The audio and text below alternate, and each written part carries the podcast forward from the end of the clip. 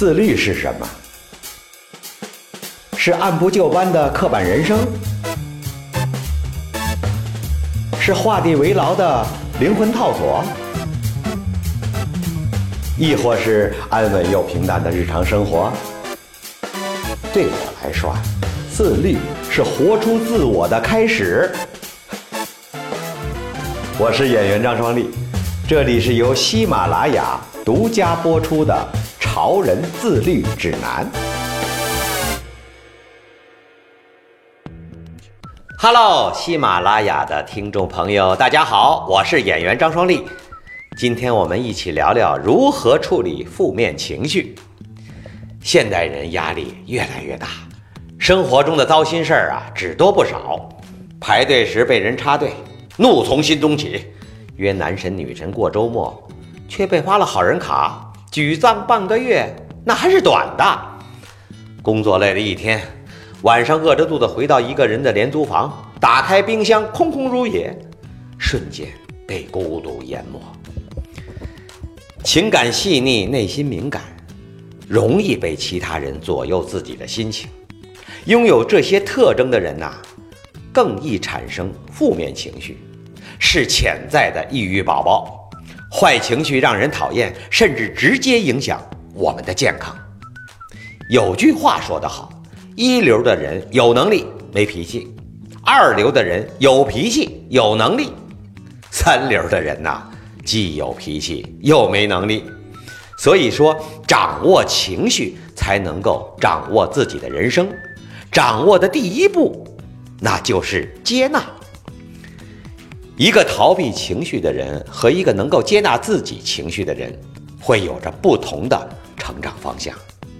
其实我平时啊是一个挺随和的人，但一开车就全都破功，因为我有路怒症。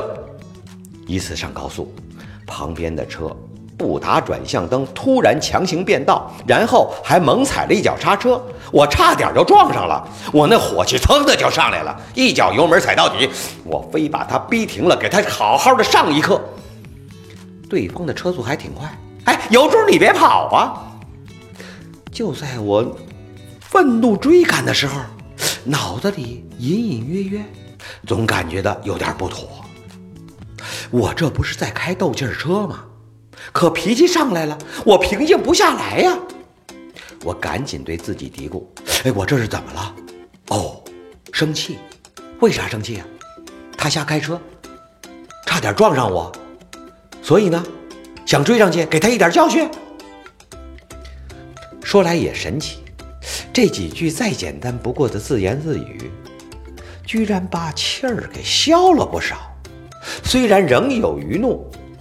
理智恢复了，油门松了下来。回头想想，惊出一身冷汗。高速公路上开斗气儿车，那不是找死吗？也好奇，为啥自个儿嘀咕了两句，居然能平复情绪呢？后来跟搞心理的朋友聊起这事儿，才发现，原来这是有科学依据的小窍门儿。只要用语言描述自己的情绪，往往情绪就好多了。道理也不复杂，情绪反映的是我们最原始、最深层的冲动和需求，可以说是骨子里的人性吧。我们脑子里呀有两个小人儿，一个叫理智，一个叫情绪，他们经常会打架。只要打起来，基本理智。没啥胜算，因为情绪更原始、更野蛮。秀才打得过野人吗？当理智和情绪打架的时候，很多人会陷入两个误区。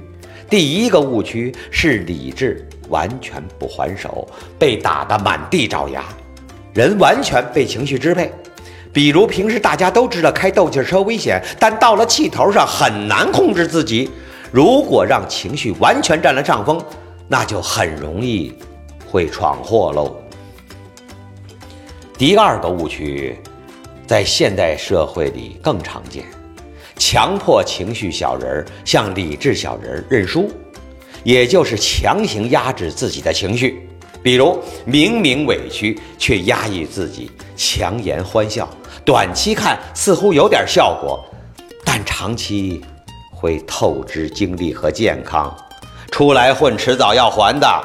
今天压抑的情绪，可能积攒到明天会集中爆发，后果更惨烈。长期最有效的方法，是要让情绪小人和理智小人和平相处。首先得承认并接纳情绪小人，所有的情绪，哪怕是负面的，也都是有用的，是情绪小人在跟我们说话。多和情绪小人聊天，我们会发现很多平常看不到的自己。感到焦虑了，说明情绪小人在喊：“我好担忧未来呀！”问问自己，担忧的是什么？表面的担忧背后，是不是有其他更深层的担忧？感到抑郁，那是情绪小人在诉苦：“我太累了。”想停下来休息一会儿，什么都不做。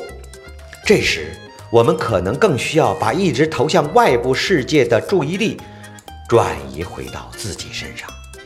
感到愤怒，那是情绪小人在抗议，我被侵犯了。赶紧问问自己，什么地方被侵犯了呢？仅仅是这件事儿，还是我持有的某种价值观、某种信仰被侵犯了？情绪小人不喜欢被批评，更需要被接纳，接受所有的情绪，不要抗拒，不要沉溺，不要评判。分享一个安抚情绪小人的小技巧：情绪小人和理智小人打架的时候，怎么拉架最有效呢？首先是接纳，遇到情绪失控的时候，不要强行对抗自己的情绪。然后努力用语言描述自己的情绪，是生气、焦虑、抑郁、悲伤。一旦用语言描述了，情绪小人就感觉被听到了，理智小人也被激活了。接下来，我们就更容易把事件与情绪分开。很多时候啊，我们的坏情绪根源不是事件本身，它只是导火索。我在高速公路上和人斗气儿，回头想，也是因为那段时间呐，拍戏不大顺利，它成了最后一根稻草。把事件和情绪分开之后，我们先照顾自己的情绪小人儿，可以用刚刚讲到的与情绪小人对话的方法，情绪处理好了，事情的和问题往往也就迎刃而解了。说白了，这也就是解决道理我都懂，就是想不通的方法。要把事件和情绪分开，先处理好情绪，才有可能听进去道理。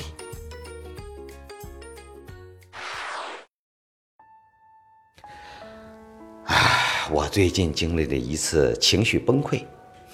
我母亲走得早，前段时间父亲也去世了。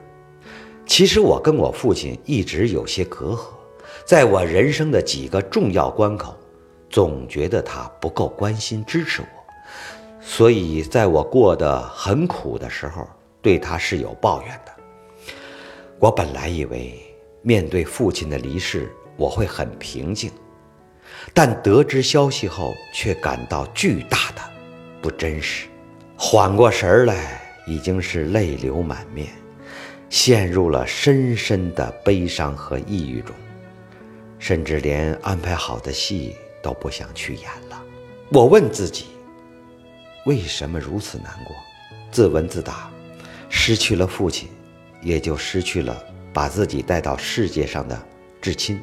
母亲已经不在了，再失去的就不仅仅是父亲，我也失去了作为儿子的身份，或者。我也失去了一个可以去抱怨的人。父亲的在世，遇到生活的挫折和艰辛，还有父亲可以去责怪。但是现在父亲走了，才发现自己非常孤单与恐惧。以情绪小人对话到这里，突然一句很久以前看到的台词浮现在脑海里：父母的离世。